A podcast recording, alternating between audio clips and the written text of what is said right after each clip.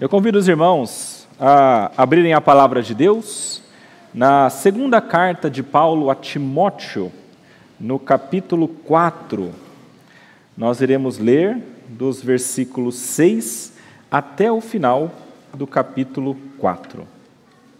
Nós estamos chegando ao final dessa série de sermões que fala sobre como nós podemos ser uma verdadeira testemunha do Senhor de que maneira ou o que é que nós precisamos ter para realmente testemunharmos de uma maneira que seja digna e frutífera o Evangelho de Deus?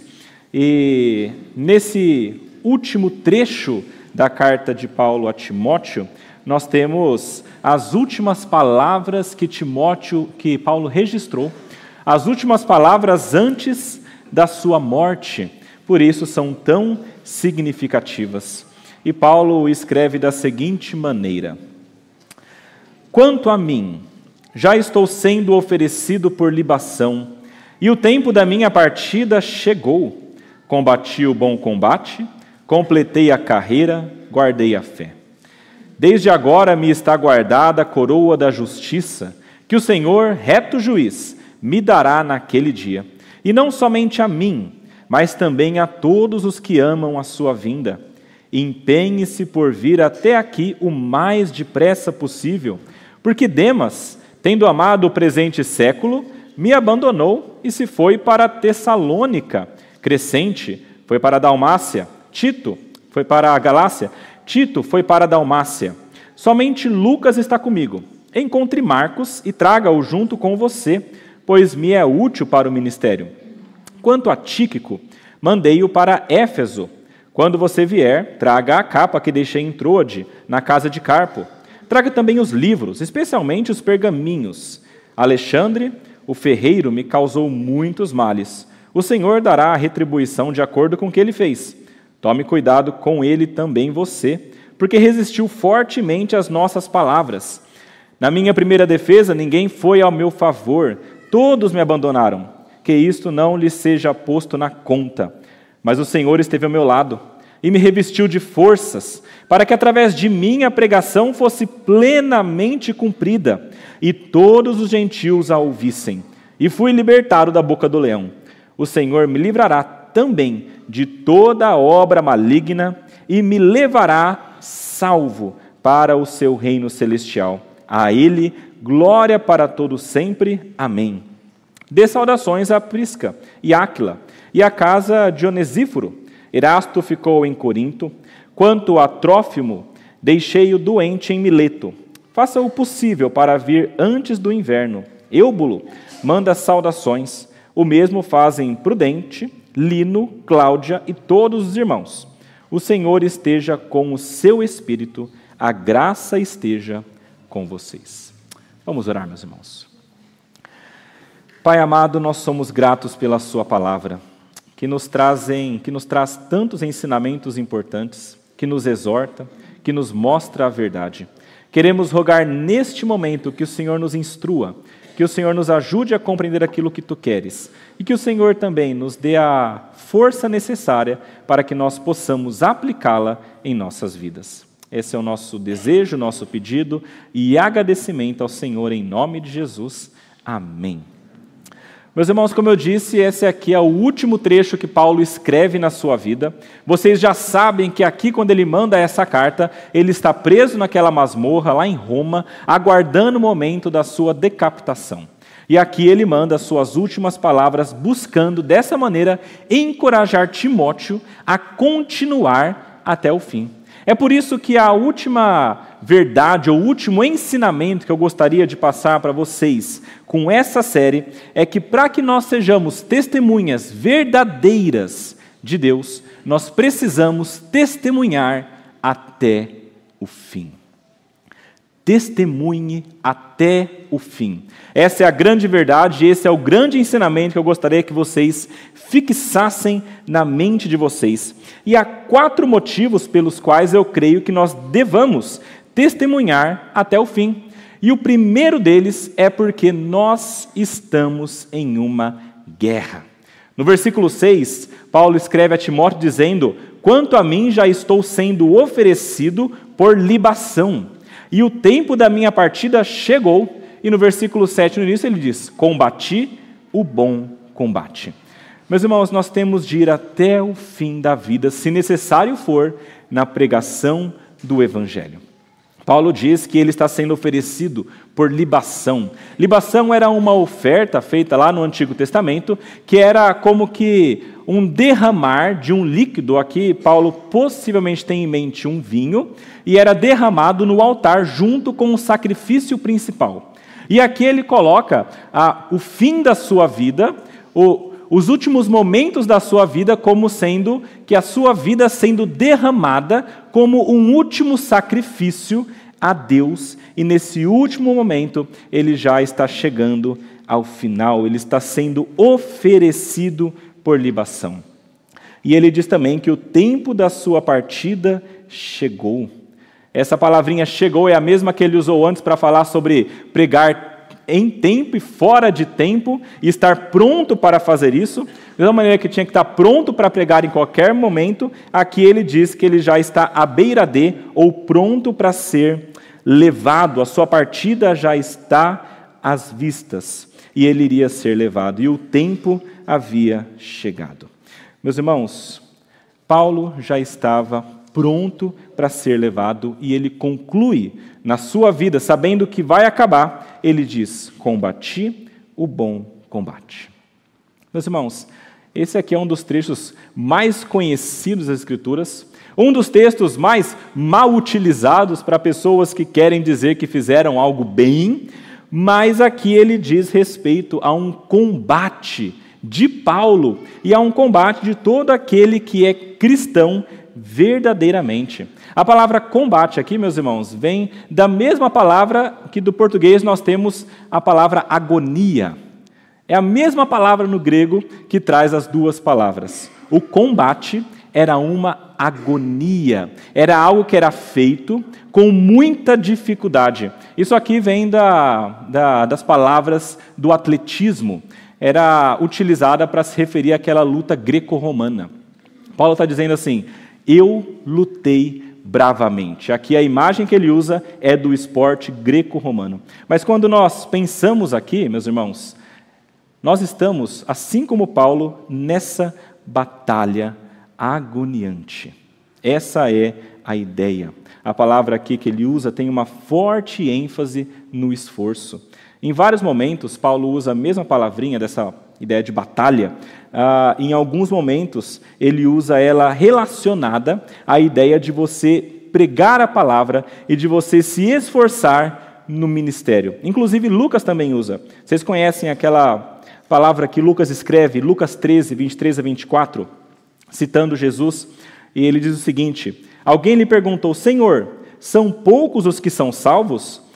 E respondeu-lhes então: Esforçai-vos por entrar pela porta estreita, pois eu vos digo que muitos procurarão entrar e não poderão. Essa palavra esforçai-vos é a mesma palavra que Paulo usa aqui para falar da sua batalha. Era um esforço. E ele se esforçou e ele batalhou nesse bom combate. E é interessante pensar, por que é que um combate, uma batalha, uma guerra ou uma luta é boa? Qual que é a razão disso? Eu imagino que Paulo aqui tenha em mente a mesma ideia de bom que ele teve quando ele falou em Romanos 8. Vocês conhecem bem o texto? Ele diz assim: Todas as coisas cooperam para o bem daqueles que amam a Deus. Ora, mas se todas as coisas cooperam para o bem daqueles que amam a Deus, e ainda assim eu sofro, ainda assim eu tenho dificuldades, ainda assim eu estou lutando, como é que isso é bom? E Paulo mesmo diz: porque essas coisas vão levá-lo a ser cada vez mais parecido com Cristo. Por que, que essa batalha é boa? Porque ela leva pessoas à salvação e porque ela santifica aqueles que são de Deus. Meus irmãos, a primeira questão que eu queria colocar para que nós pensássemos hoje e para que você refletisse e respondesse é: você está pronto para ir até o fim da sua vida pelo Evangelho? Será que você está pronto para entregar tudo o que você tem, inclusive a sua vida física, por amor a Deus? Paulo nos mostra que ele estava e que ele fez isso. E ele deixa para nós esse exemplo. E ele coloca isso aqui justamente porque Timóteo talvez estivesse trilhando o mesmo caminho. Talvez chegasse um ponto em que Timóteo também seria morto. E ele queria que Timóteo chegasse no final da vida e dissesse: Combati o bom combate. Essa batalha, meus irmãos, tem muitos opositores. Aqui, Paulo, por exemplo, cita um homem chamado Alexandre, lá no versículo 14, o ferreiro ou o latoeiro, em outras traduções, e ele teria causado muitos males a Paulo. Esses opositores, essas pessoas que estavam contra o Evangelho, estavam o tempo todo se opondo aos ministros da palavra de Deus. Alexandre, aqui, talvez, é uma possibilidade, é, seja o mesmo Alexandre que Paulo cita lá em 1 Timóteo, no capítulo 1, versículos 19 a 20. Eu vou ler para os irmãos. Paulo fala assim para Timóteo: Alguns, tendo rejeitado a boa consciência, vieram a naufragar na fé. Entre esses estão Imineu e Alexandre, os quais entreguei a Satanás para serem castigados, a fim de que aprendam a não blasfemar. Talvez esse Alexandre fosse um líder da igreja de Éfeso, que em algum momento tenha naufragado na fé, ele perdeu a boa consciência, deixou de caminhar como ele deveria caminhar, e então ele naufragou na fé. E não somente naufragou na fé, como ele se tornou um ferrenho opositor de Paulo. Isso é o que alguns comentaristas entendem, é muito possível que seja isso aqui. Inclusive, nessa mesma passagem que Paulo fala para Timóteo sobre Alexandre, lá, no, lá na, na sua primeira carta, ele fala para Timóteo o seguinte: Timóteo, combate o bom combate. Porque tem muitos que se perdem, tem muitos que naufragam na fé. Paulo está instruindo Timóteo a tomar cuidado, tanto com Alexandre, quanto também com a sua própria vida espiritual. E é interessante que ele tenha falado sobre Alexandre aqui, porque vocês verão que no final da carta ele pede para Timóteo pegar a sua capa, que está lá em Troade, uma cidade. E Alexandre é possível que estivesse agora também em Troade. É por isso que ele fala: você vai ter que ir lá buscar minha capa, toma cuidado com Alexandre, porque ele me causou muitos males e ele talvez esteja neste local. Paulo sabia que na vida cristã e no evangelho havia muita oposição. E nessa batalha que nós estamos, meus irmãos, assim como Paulo, muitas vezes nós ficamos sozinhos. No versículo 9 e versículo 10, até o versículo 17, na verdade, ele fala sobre isso. E tem alguns pontos aqui que ele traz. Ele fala no versículo 10, por exemplo, que Demas, tendo amado o presente século, abandonou ele e foi para Tessalônica. Ele fala que Crescente foi para Galácia. Ele fala que Tito foi para Dalmácia. E agora somente Lucas que está com ele. E o Tico ele mandou lá para Éfeso. Ele foi deixado pela maior parte dos seus companheiros de ministério. Não quer dizer que todos eles ah, fugiram do ministério ou que todos eles agora estão caminhando para o inferno, não é essa a ideia.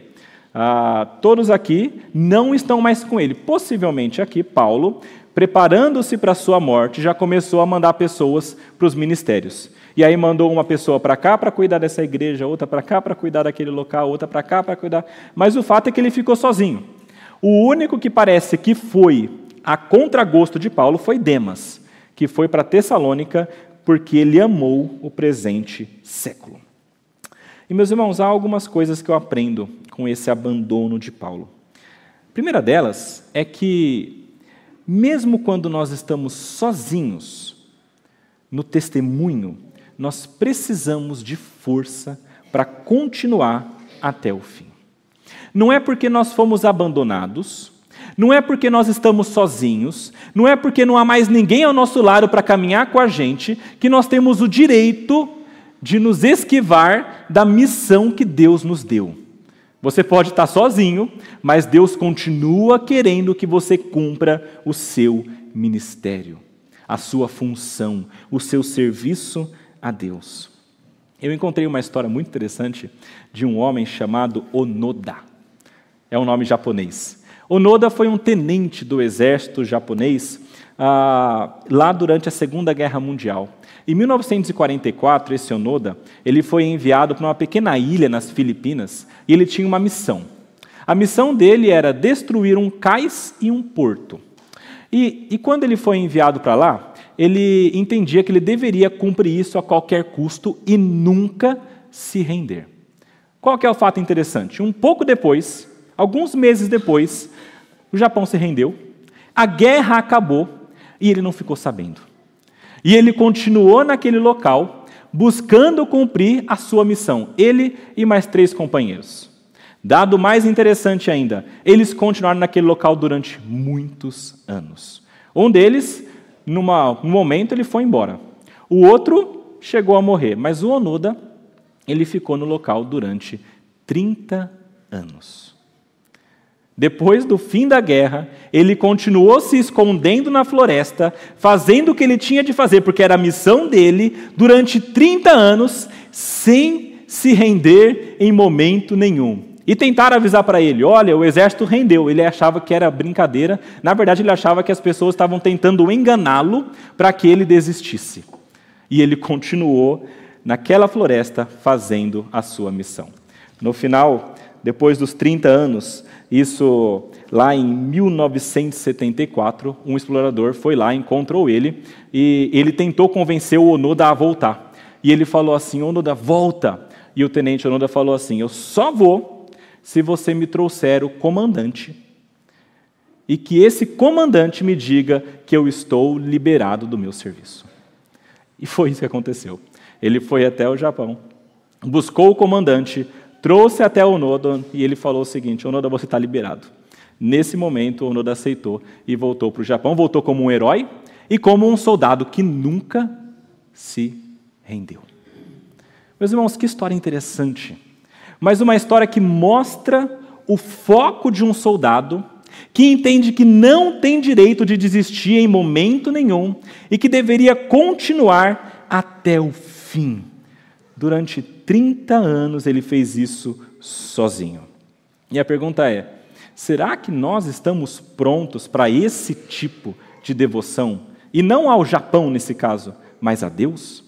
Será que nós estamos prontos a entender que nós temos de continuar mesmo sozinhos e nós não temos direito de desistir, mesmo que as pessoas digam que a igreja está falida, mas nós só vamos desistir, ou parar, na verdade, quando o nosso Deus falar: está cumprido. Será que nós entendemos isso? Segunda lição que eu acho interessante aqui do abandono de Paulo é que é importante que nós tenhamos irmãos para nos ajudar, sempre. Fato estar, o Paulo estar sozinho aqui, esse fato, ah, não significa que seja uma coisa boa. Tanto é que ele pede para Timóteo vir o mais rápido possível e trazer também Marcos. Ah, mas ele está sozinho. E é tão heróico ah, terminar alguma coisa sozinho, porque justamente é alguma coisa difícil de fazer. Mas Paulo aqui deixa muito claro que é muito importante e necessário que nós tenhamos irmãos aos nossos lados. Ah, e aqui eu fico pensando, eu vejo muita gente, não somente dentro da igreja, mas pessoas que não estão em igrejas que dizem o seguinte: ah, eu caminho bem sozinho. Na verdade, eu acho que eu tenho uma, uma condição boa de caminhar sozinho, eu não me dou muito bem em grupo. Eu acho que é melhor que eu fique sozinho, eu faço minhas orações a Deus, eu leio a palavra, eu me fortaleço, eu me preencho, e aqui já é suficiente. Minha palavra a você que tem uma tendência a esse ostracismo, a ficar sozinho, você não conseguirá sozinho. Vai chegar uma hora que você vai sentir o peso da solidão. Vai chegar uma hora que você vai sentir o peso de não ter irmãos ao teu lado para ajudá-lo. Você precisa de pessoas. Você precisa dos irmãos que Deus colocou na sua vida. Paulo não tinha escolha, mas você tem. Você pode e você deve se incluir nesse corpo e ter relacionamentos saudáveis e cristãos que te ajudem na missão e no ministério que Deus também concedeu a você de pregar o evangelho.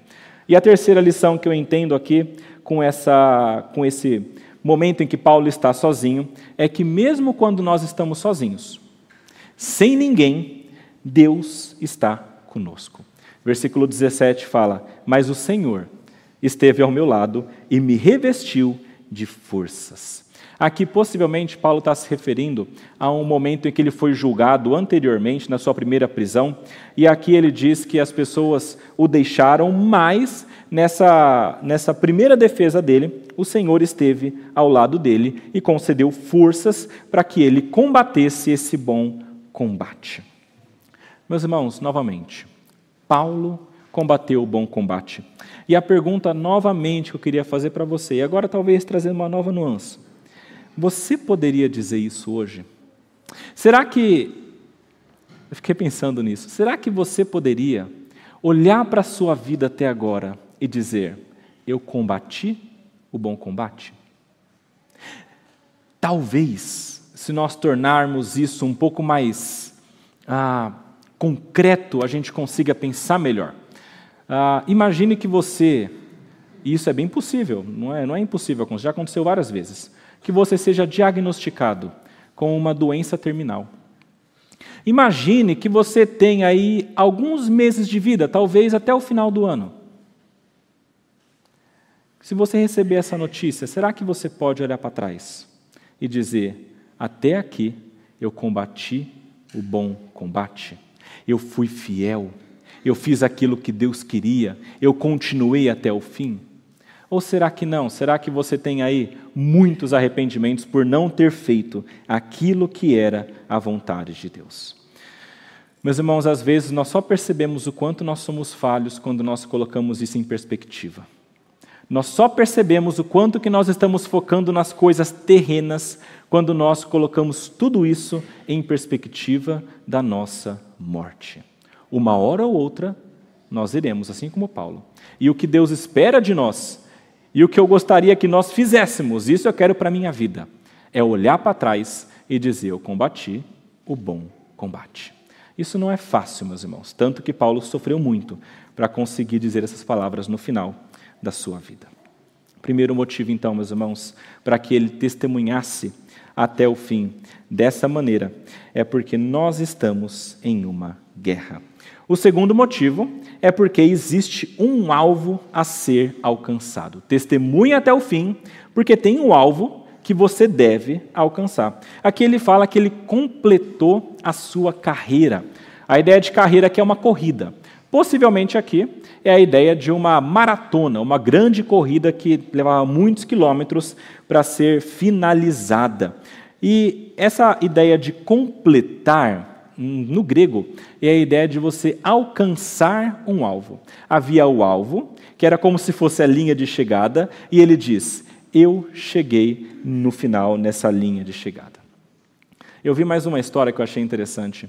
É uma mulher chamada Gabriela Anderson. Essa moça, lá nas Olimpíadas de 1984, a imagem dela ficou conhecida não sei se você já viu, talvez tenha visto. É uma moça que está correndo a maratona, a primeira maratona feminina que ocorreu, e ela vai chegando ao final, cambaleando de um lado para outro. E ela vai chegando ao final e os médicos ao redor para tentar segurá-la, porque ela não está aguentando, e ela rejeita, e ela fala: Eu vou até o final. E quando ela fala sobre isso, depois ela diz: Olha, eu estava correndo, estava tudo bem, mas eu perdi a última estação de hidratação, então eu não tomei água. E aí estava um dia muito quente. E sem tomar água nesse dia quente, ela foi caminhando com dificuldade, mas ela chegou até o final. Meus irmãos, esse momento ficou ah, conhecido de muitos, mas demonstrando a vontade e a determinação dessa atleta de chegar até o final, mesmo nas condições de dificuldade adversas, e ela conseguiu chegar até o alvo. Ela entendia que ela não tinha direito de desistir antes da hora. Meus irmãos, Paulo também tinha um alvo, claramente. Nós sabemos que Paulo foi chamado por Cristo para pregar o evangelho especificamente para os gentios. Quando ele fala sobre o seu chamado, em vários momentos ele fala sobre o seu chamado, ele diz isso claramente. Por exemplo, lá em Atos, no capítulo 26, Lucas, que estava com Paulo agora, inclusive, ele relata isso, no versículo 15 ao 18. E ele diz que Paulo, quando vai falar do seu ministério, ele diz o seguinte: ah, é Deus falando com ele: Vou livrar você do seu próprio povo e dos gentios, para os quais eu o envio. Está enviando para os gentios para abrir os olhos deles e convertê-los das trevas para a luz e do poder de Satanás para Deus, a fim de que eles recebam a remissão de pecados e herança entre os que são santificados pela fé em mim. Meus irmãos, a grande missão de Paulo era pregar o Evangelho. E ele sabia que ele deveria chegar neste final e pregar o Evangelho com tudo que ele tinha, e ele não tinha direito de desistir antes disso. E eu acho interessante porque isso estava na mente de Paulo durante muito tempo. Abra aí, por exemplo, na sua palavra, na sua Bíblia, em Filipenses, no capítulo 1. Veja que interessante o que Paulo escreve a estes irmãos. Filipenses 1, versículos 21 a 25.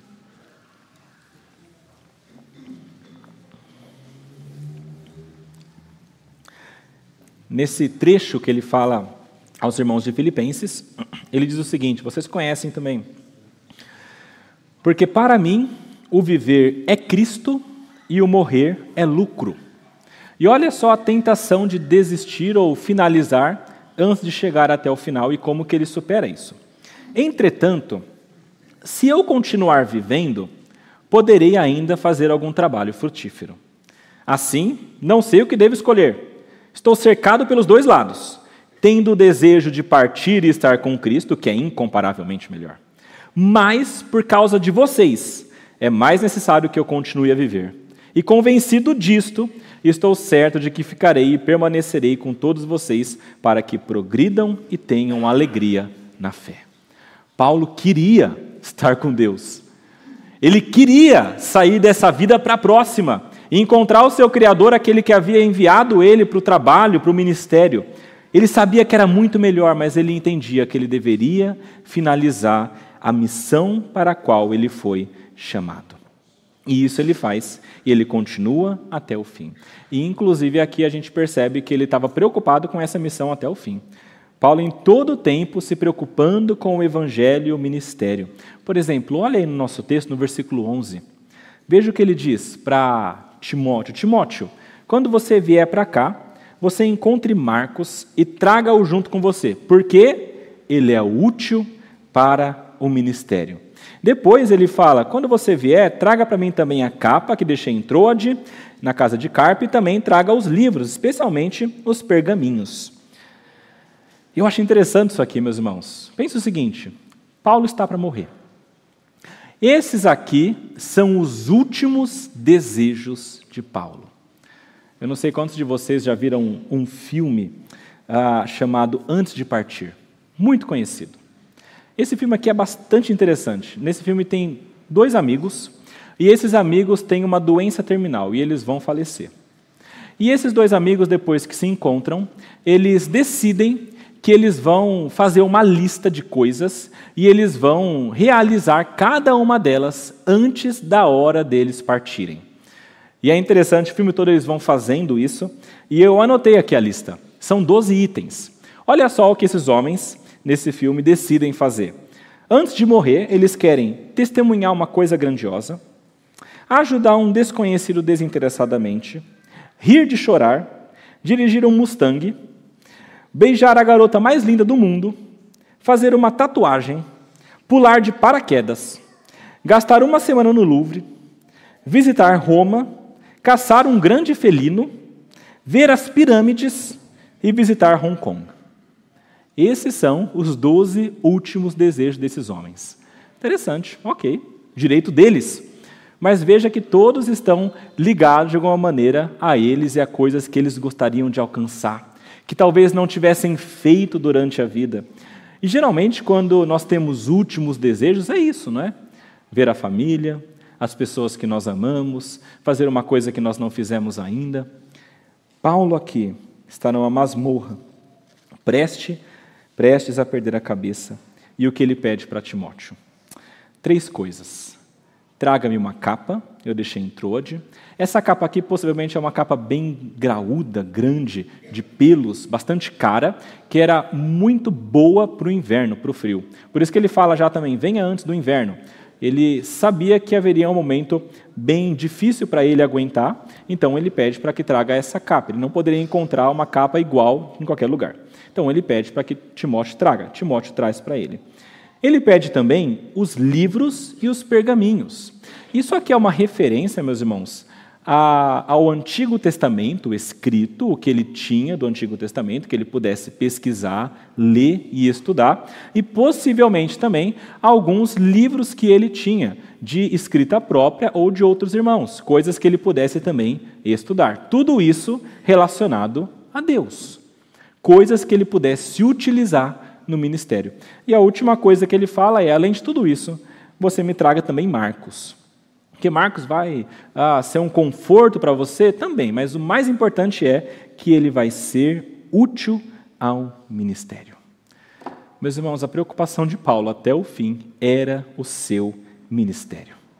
Eu acho interessante porque Marcos aqui é o mesmo João Marcos, possivelmente que aparece lá em Atos 15. Ah, em Atos 15 existe uma, uma briga entre Paulo e Barnabé. E a razão da briga é justamente Marcos. Nessa briga, Paulo não queria levar Marcos para o ministério, porque ele disse que Marcos tinha abandonado. E Barnabé fala: Não, eu quero levar, era primo de Barnabé. E ele fala: Eu vou levar porque eu entendo que Marcos é importante para o ministério. E então brigaram por conta de Marcos e Paulo não queria Marcos no ministério. Mas chega nesse momento e ele diz: Me traga Marcos. Isso mostra, meus irmãos, uma coisa muito interessante. Paulo muito acima do seu ego de estar certo ou manter a mesma coisa, ele diz: Eu entendo, não, Marcos mudou e eu quero ele ao meu lado. Não interessa o que passou, o que interessa é que ele vai me ajudar nesse ministério. Inclusive, Marcos é aquele que escreve o Evangelho de Marcos, muito provavelmente. É esse mesmo Marcos que vai então ajudar a Timóteo, a Paulo, nos últimos momentos da sua vida. Meus irmãos, Paulo continua no versículo 16 na minha primeira defesa, ninguém foi ao meu favor, todos me abandonaram. Que isso não seja posto na conta deles, mas o Senhor esteve ao meu lado e me revestiu de força. E olha só a razão disso, lá no versículo 16: para que através de mim a pregação fosse plenamente cumprida e todos os gentios a ouvissem. Meus irmãos, Paulo estava sendo sustentado por Deus. Até até o final da sua vida com essa preocupação do ministério, mas Deus o sustentava para alcançar aquilo que Deus já tinha colocado como alvo para ele. Paulo foi sustentado até o fim, até que os gentios fossem alcançados. Meus irmãos, uma coisa muito importante que nós temos de compreender aqui é que Deus, por meio da sua igreja, ele quer alcançar este alvo. O alvo é salvar todo aquele que ele escolheu. Todas aquelas pessoas que foram escolhidas por Deus devem ser alcançadas. E eu acho muito bom esse texto, porque Paulo aqui, ele fala sobre a sua oferta de libação. Você lembra disso? Lá no começo ele fala: Estou sendo oferecido por libação. A gente já viu que a libação era como que um sacrifício secundário ou uma oferta secundária sendo oferecida para aquele sacrifício principal, como que completando aquele sacrifício principal. E é muito possível, e alguns comentaristas entendem isso, que Paulo aqui estivesse tentando trazer ao entendimento de que Jesus Cristo ofereceu o sacrifício cabal. A vida dele, o sangue dele, que foi suficiente para salvar todos aqueles que são dele quando ele morre naquela cruz, isso é suficiente para salvar aquelas pessoas que são dele. Agora, essa salvação precisa ser pregada. É o que Paulo mesmo diz. A fé vem pelo ouvir da palavra de Deus, mas como é que as pessoas vão crer se não há quem pregue? Como é que pregarão se não há quem envie? Paulo entendia isso. E aqui, talvez, o pensamento de Paulo seja mais ou menos o seguinte: eu estou oferecendo a minha vida, para que a minha vida sendo derramada como libação seja uma maneira em que eu vou ajudar essa obra de Cristo a ser concretizada. Ele está oferecendo a vida dele para alcançar o alvo final da obra de Cristo. Isso não equaliza a vida dele com a de Cristo, nem o ministério dele com o de Cristo, mas é a maneira que o próprio Jesus escolheu para alcançar os povos. Ele disse aos discípulos: Ide por todo mundo e pregai o evangelho a toda a criatura. Para Timóteo, ah, para Paulo, quando ele encontra com Paulo, ele diz: Você vai até os gentios, vai até os reis e você vai falar da salvação. É dessa maneira que a salvação vai alcançar todas aquelas pessoas que são de Deus. E meus irmãos, este alvo, esse grande alvo de alcançar todas as nações, é uma coisa que está na palavra desde o início. Lá atrás, em Gênesis 12, quando, ele, quando Deus fala com Abraão, ele diz: De ti farei uma grande nação, e na sua família todas as famílias da terra vão ser benditas. Desde lá de trás, Deus queria ampliar a salvação, não só do povo judeu, mas também de todos aqueles que fossem ah, salvos e fossem escolhidos por Deus. Todos os povos entrariam nessa mesma salvação. E aqui, meus irmãos, eu acho interessante porque parece ter uma grande ligação com o Salmo 22. Nós lemos um trecho do Salmo 22 aqui. Abra na sua palavra aí o Salmo 22 e veja que interessante.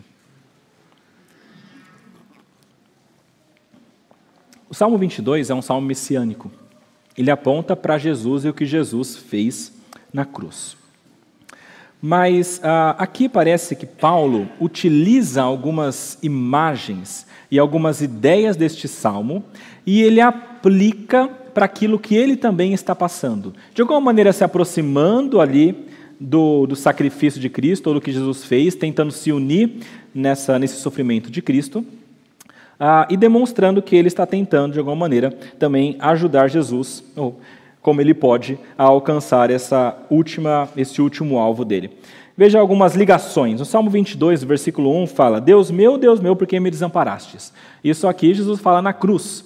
E aqui parece que Paulo também cita que é abandonado. Ele fala isso claramente: Eu fui abandonado por todas as pessoas. Lá no versículo 14, existe uma menção a, este, a essa pessoa sendo derramada como água. Derramei-me como água, todos os meus ossos desconjuntaram, meu coração fez-se como cera, derreteu dentro de mim. E aqui parece também haver essa ideia da libação, ele está sendo derramado, a sua vida sendo derramada diante do altar de Cristo. No Salmo 22, no versículo 13 e no versículo 21, existem menções ao leão. E a, no versículo 13 fala: Contra mim abrem a boca, como faz o leão que despedaça e ruge. E no versículo 21 fala: Salva-me da boca do leão e dos chifres dos búfalos, sim, tu me respondes. E aqui nesse texto que nós lemos, ele fala que ele foi liberto já da boca do leão, mais uma referência a esse salmo. E lá no versículo 27, ele fala: Os confins da terra se lembrarão do Senhor, e a ele se converterão os confins da terra, os gentios, se lembrarão do Senhor. Diante dele se prostrarão todas as famílias das nações. Essa promessa lá de Gênesis 12, sendo aqui novamente profetizada em Cristo, e que isso seria realizado de forma cabal por toda a igreja, enquanto a igreja alcança essas pessoas. Meus irmãos, Paulo aqui ele oferece a vida dele para alcançar esse objetivo final que Deus tinha para ele. E, meus irmãos, uma verdade absoluta é que nós também fomos chamados para isso. Assim como os discípulos, assim como Paulo foram enviados para o mundo todo para pregar o Evangelho, nós também fomos. Cada um de nós temos essa missão a ser alcançada e nós precisamos caminhar para lá com tudo o que nós temos, para que dessa maneira todo o mundo seja alcançado. E da mesma maneira como Paulo aqui está entregando a sua vida, derretendo-se diante do altar de Deus, a sua vida se esvaindo dessa maneira, a nossa vida também precisa fazer isso.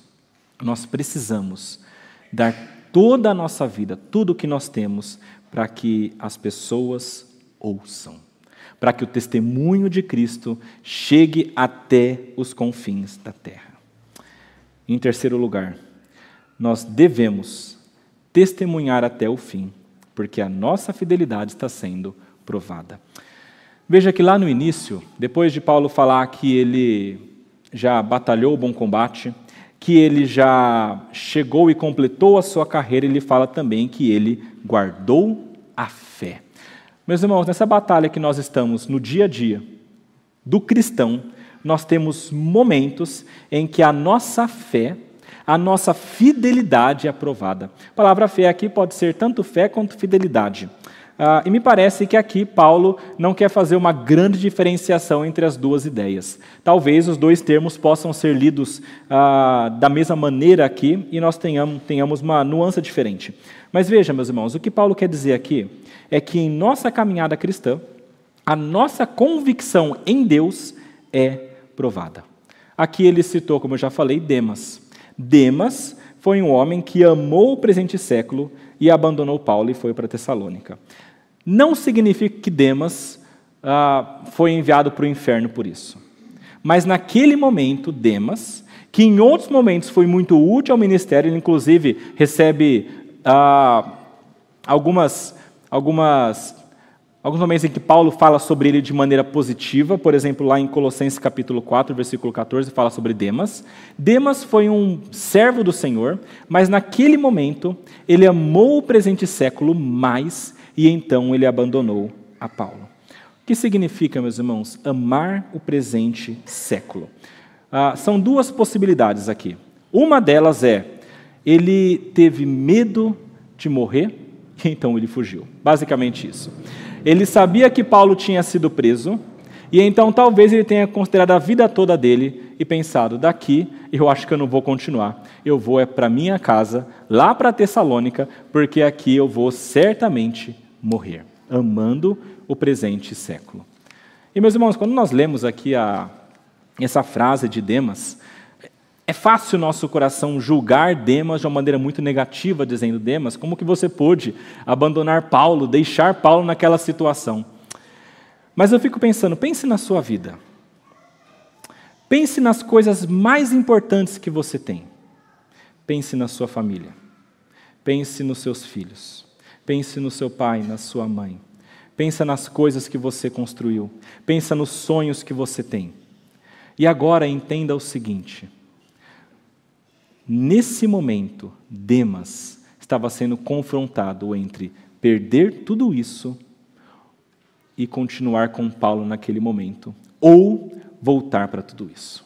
É basicamente isso. Nesse momento, ele tinha de pensar: será que eu continuo aqui e morro? Ou será que eu volto para minha casa, encontro meus familiares e continuo a ver, talvez pregando o Evangelho? Talvez ele tivesse na sua mente o seguinte: Paulo vai morrer, não tem o que fazer. Então eu vou voltar, eu prego o evangelho da minha maneira lá, mas eu não preciso morrer também. Mas dessa maneira ele amou o presente século, as coisas terrenas, as coisas passageiras e deixou a missão que Deus havia dado para ele. Amar o presente século pode ser isso amar essas coisas, como também pode ser amar as coisas do mundo, especialmente as carnais. Nós lemos um trecho aqui de 1 João que fala que nós somos filhos de Deus, mas tem um outro trecho, um pouquinho antes, 1 João capítulo 2, que fala o seguinte: Não amem o mundo, nem as coisas que há no mundo. Se alguém amar o mundo, o amor do Pai não está nele. Porque tudo o que há no mundo, os desejos da carne, os desejos dos olhos, a soberba da vida, não procede de pai, do Pai, mas procede do mundo. E aí João termina falando: Ora, o mundo passa, bem como seus desejos, mas aquele que faz a vontade de Deus permanece para sempre. Meus irmãos, seja a primeira opção por conta dos familiares e amar a vida dele e querer voltar, seja pela segunda opção por desejar realizar tudo o que seu coração queria, mesmo que fossem pecaminosos, de alguma maneira então Demas falhou naquele momento. A fé, a convicção de Demas foi provada e ele caiu. Não só Demas, aqui ele fala de novo sobre Alexandre. Eu estou lembrando Alexandre que eu já citei para vocês. É outra pessoa que também naufragou na fé. Meus irmãos, durante nossa caminhada cristã, a nossa convicção de Deus vai ser provada. E em vários momentos nós vamos ser tentados a deixar de seguir a Deus por conta de coisas deste mundo. Outra maneira de nós lermos aqui a ideia de fé é como fidelidade. Lembra que um pouquinho antes aqui, Paulo falou sobre uh, pregar a palavra de Deus? Ele diz assim: Timóteo, você precisa pregar toda a palavra de Deus, sem diluí-la e seja a quem for, em tempo e fora de tempo. E aqui ele diz que ele está chegando no final da vida e ele entende que ele foi fiel. Possivelmente também falando sobre a pregação da palavra. Ou seja, ele chega ao final da sua vida, ele olha para trás e ele diz: Eu nunca adulterei a palavra. Eu sempre preguei a palavra de cabo a rabo, Gênesis Apocalipse, em todo o tempo, e eu nunca fui infiel diante de Deus. Meus irmãos, agora, novamente, olhem para Paulo aqui, para a vida dele, o que ele fez, e esse final da sua vida. E olhe para a tua vida. Faça essa comparação. O tempo todo, enquanto eu estava lendo esse texto, eu fazia essas comparações. E eu começava a pensar na maneira como Paulo agiu e na maneira como eu estou agindo. E é importante que nós façamos isso. Pense um pouquinho. Houve algum momento em que você não falou da palavra de Deus porque você ia perder alguma coisa desse mundo, deste presente século? Amizade, status, relacionamento, dinheiro, emprego. Será que você evitou de fazer isso por medo de perder essas coisas? Ou será que teve algum momento em que você foi tentado a duvidar de Deus? do poder dele, do sustento dele. Meus irmãos, todas essas coisas vão acontecer na, na, nossa caminhada. Nós seremos inevitavelmente tentados a nos esquecer da fé e a cambalearmos. E aqui Paulo diz que nós precisamos permanecer firmes na fé até o fim. E há uma coisa muito importante, meus irmãos. A gente está falando sobre testemunho aqui. E uma das coisas que eu tenho visto na nossa vida comum de igreja é que os testemunhos de Cristo mais poderosos, os mais significativos, vêm da boca daquelas pessoas que estão passando por provações. Quando alguém passa por uma provação da sua fé, por uma dificuldade da sua vida, por um sofrimento muito grande, e ele continua dizendo: Deus é bom, Deus é poderoso, mais importante do que a minha vida aqui é a eternidade, isso tem muito poder. Meus irmãos, é nesses momentos que a nossa fidelidade deve aparecer, e é dessa maneira que o testemunho deve chegar até o fim. Em último lugar, aqui, meus irmãos, nós precisamos testemunhar até o fim, porque quando a morte enfim chegar, com ele reinaremos. Vocês conhecem essa frase. Essa frase vem do hino Castelo Forte, a tradução aqui do português. E realmente, aqui Paulo parece falar sobre isso. Versículo 8 ele diz: Desde agora me está guardada a coroa da justiça, que o Senhor, reto juiz, me dará naquele dia, não somente a mim, mas também a todos os que amam a sua vinda. Paulo aqui está usando várias imagens do esporte. Ele fala sobre o combate, que é essa luta greco-romana, ele fala sobre a corrida, ele fala sobre a fé, que alguns comentaristas entendem, entendem que faz referência a você cumprir tudo aquilo que é colocado nas competições. E aqui, por último, ele diz: Já fiz tudo isso de maneira plena e concreta, e agora o que me resta é ser coroado. Eu já cumpri, eu já venci, eu já ganhei pelos méritos de Cristo, é claro, mas o que me resta agora é o prêmio, a coroa da justiça. Meus irmãos, veja que Paulo aqui, ele não está tão preocupado com a vida terrena. O que importa para ele é o que vem depois dessa vida. É essa coroa da justiça. A coroa da justiça aqui faz uma referência à vida eterna. Aquilo que será recebido no dia final, naquele dia, no último dia, quando houver o julgamento final, eu tenho certeza que Deus vai me dar a coroa da sua justiça. E quando eu receber isso, eu vou ter essa vida eterna plenamente.